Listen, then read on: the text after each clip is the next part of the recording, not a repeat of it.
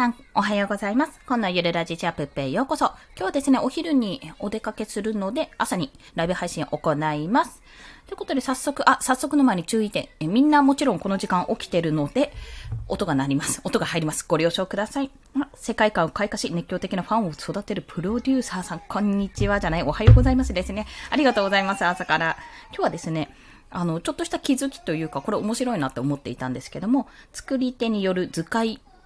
のデザインの差、差というか仕方がこんなに違うんだっていうところをお話しします。まあ、これはですね、あの、私コミュニティに入ってるんですけども、あ、おはようございます。ありがとうございます。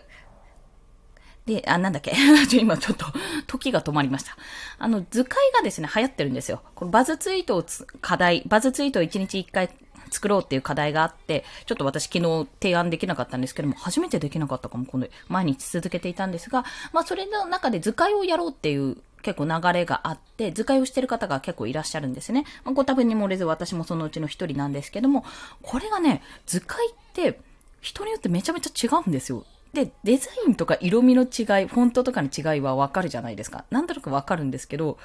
なんかね、これいろんな人の図解見てればわかるんですけども、あ、こういう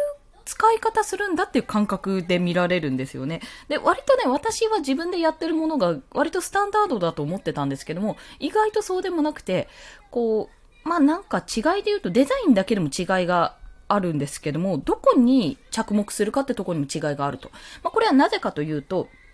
今日ですね、今日、今日じゃない、昨日か。昨日、あの、同じ Voicy の放送を聞いて、それを図解した、まあ、私が図解したものと、あの、同じコミュニティの中で別の方が図解したものっていうのを、それぞれ出したんですよ。だ、出したと。まあ、時間差はあれども、これを出してみましたってことで、あ、なるほど、これ同じ内容なのに全然見てるところが違いますね。面白いっていうところをね、やり取りをさせていただいたんですね。で、そんな中で感じたのが、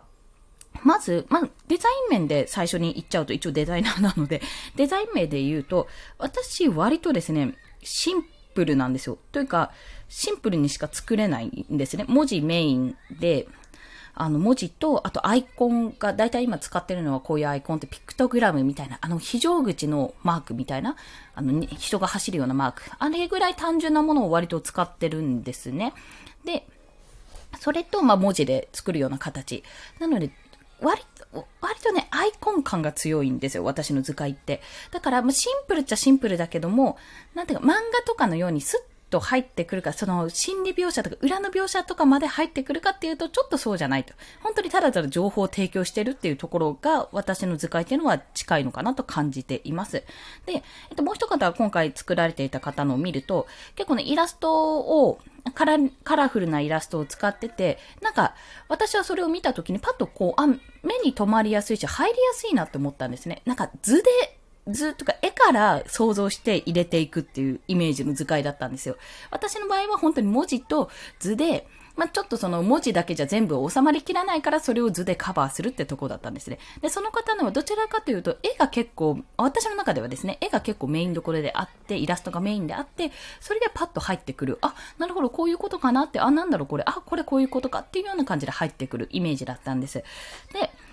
あ、こういう違いがあるのかって感じたのもそうですし、特にね、女性が作る図解、う、これね、男女差ってあんまり言うとあれなんですけども、女性が作る図解ってめっちゃ、あのね、目に優しい。目に優しくて綺麗なんですよ。色味綺麗で、なんか本当美しいなっていう図解を作られるんですね。で、その色味を探し当てるのもすごいし、そういう組み合わせするんだって、おしゃれな図解、そう、おしゃれな図解が多いんですよ。ただ私っておしゃれじゃないんですよ、全然。あの、そう、言っちゃおう、おしゃれじゃないんです。もう本当にシンプル is the best みたいなところを追求、追求というか自分だったらこうするなっていう、これが一番内容が、あのー、全部入ると。この1枚でこれなら入るって形でやってるんですね。あ、少々お待ちください。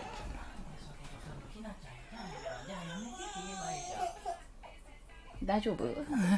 ちょっと娘が凹んでおります。ちょっとじゃあ巻きでやりますね。まあそんな形でデザイン一つにと、一つでもあの全然違うっていうのが一つと、あとはどこをピックアップするかってところですね。図解って結構削除するとこと、ここは言おうっていうポイントを絞るっていう作業があるんですけども、それも見どころが人によって違うと。結構違うんですよ。で、あのー、そこによっても、あ、どういう風に捉えたかってところもあるので、これはね、同じテーマでいろんな人が図解してみたっていうのをやってみたらめっちゃ面白いと思うんですが、私は結構自分の見解が、あ、これ浅かったなって思うところももちろんありますし、あ、割と私いい具合に図解かけてるじゃんって思うところもあるんですね。ここがね、難しいところ。で、割と考えちゃうんですよ。私結構考えて、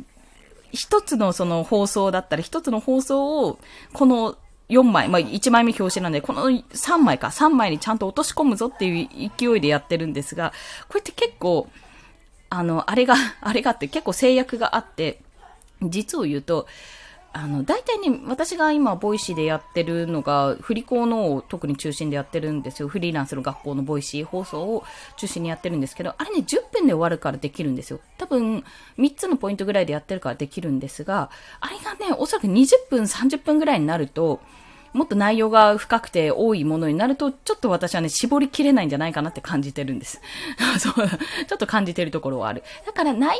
ってはもしかすると結構大変なのかななんてことを思いつつね、どこを絞ってどこをあの、どこをポイント、どこにポイントを当ててどこを削っていくか。まあ、同じメルマガとか、あの、放送の内容でも、じゃあここに焦点を当てて、そこから、この放送から聞いたここの部分に焦点を当てる。それを1枚もしくは1、2、3枚の図解で表現するって形にすれば、じゃあ残りは放送を聞いてみてくださいって形に持っていけるので、まあそういった誘導もありかなと思います。で、まあ、あ、図解ですね。えっと、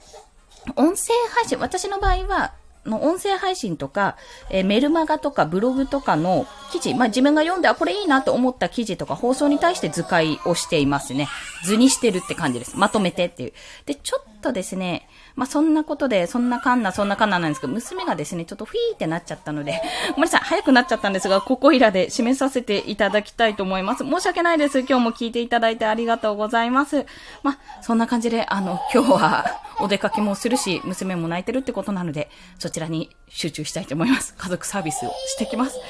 で、今度また、あの、図解についてはまたじっくりとお話をさせていただきます。それでは、今日もお聴きくださりありがとうございました。素敵な一日をお過ごしください。コンでした。では、また。